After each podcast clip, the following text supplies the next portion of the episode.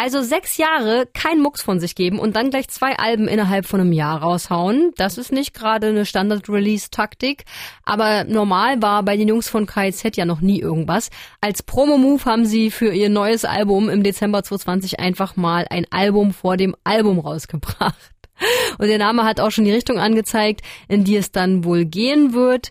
Das Album hieß und das Geheimnis der unbeglichenen Bordellrechnung. Und es war voll von stumpfem, abgedrehten Humor, für den der Name KZ eben nun mal steht.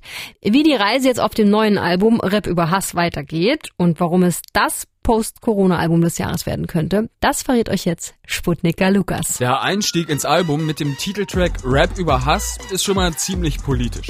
Nicht KIZ selber haben das erste Wort auf der Platte, sondern der AfD-Politiker Bernd Baumann, der sich im Bundestag über die Texte von KIZ und die Veranstaltung Wir sind mehr in Chemnitz 2018 auslässt. Wie gerne sie wörtlich Messerklingen in Journalistenfressen rammen wie gern sie sich an brennenden Deutschlandfahnen wärmen und christliche Bibel ins Feuer hinterherwerfen. Wer nach dem Intro ein Album wie Hurra, die Welt geht unter erwartet hat, auf dem sich KIZ deutlich politisch positionieren, der wird überrascht. Eine Dreiviertelstunde lang gibt's verbal mit Vollgas in die Fresse. Absolut überdrehte Gewaltfantasien, stumpfester Ficky-Ficky-Humor. KIZ eben. Mach ich Gulasch aus abgesprengten Fingern, amputiere mir das Bein mit der elektronischen Fußfessel. Während die Texte inhaltlich durchgehend diese grobe Schiene fahren, sind sie technisch doch ziemlich ausgefuchst. Und immer wieder schlüpfen die drei in verschiedene Rollen oder spielen mit musikalischen Darstellungsformen, wie zum Beispiel im Track Ja, der als Dialog zwischen Nico und Maxim umgesetzt wird. Ja, ganz schön laut, ja? Hier ist eine Party, war? Hier in dem Haus, war? Geht ihr zur Party da? Äh, ja. Dritter Stock, war? Ja, ich glaube, ja. Wir gehen mit, war? Klar gehen wir mit, ja. Rap über Hass ist nicht so gesellschaftskritisch wie sein Vorgänger Hurra, die Welt geht unter. Im Interview mit Backspin erklären KIZ warum. Politisch sein, ja gerne, aber nur wenn sie Bock haben. Wenn sie aber ausrasten wollen, rasten sie aus.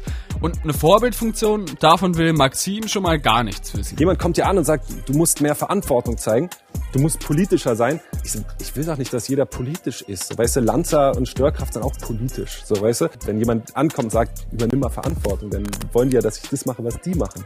Ja, dann sag mir einen guten Grund dafür, dass ich machen soll. Sag mir nicht, ich habe irgendeine so komische Pflicht, die du ausgedacht hast, die vom Himmel fällt oder so. Statt politischer Positionierung setzt Rap über Hass vor allem auf Geballer. Das Album ist voll mit absoluten Banger-Beats und damit hat es das Potenzial, sowohl auf Tour als auch in dem ein oder anderen Club durch die Decke zu gehen, sobald das endlich wieder geht.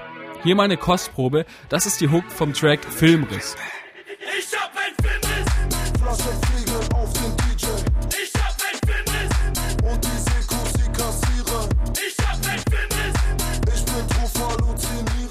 Mit Rap über Hass besinnen sich KIZ auf ihre traditionellen Werte. Stumpf ist Trumpf. Die gesellschaftliche Positionierung, die es auf dem letzten Album oder zum Beispiel auf Tareks Feature mit Finch, Onkels Poster noch gab, sucht man auf diesem Album vergeblich.